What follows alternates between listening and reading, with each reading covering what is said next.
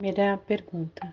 Eu sou uma mulher, é, filha de pais nordestina, filha de pai e mãe à época semi-analfabeto, numa família de dez filhos. Sou uma mulher de origem negra, nascida no sertão de Alagoas, criada na periferia de Diadema e que sempre acreditou que era possível fazer a mudança na vida das pessoas através da educação e do não conformismo. Então, acho que eu me defino assim. E como uma empreendedora social.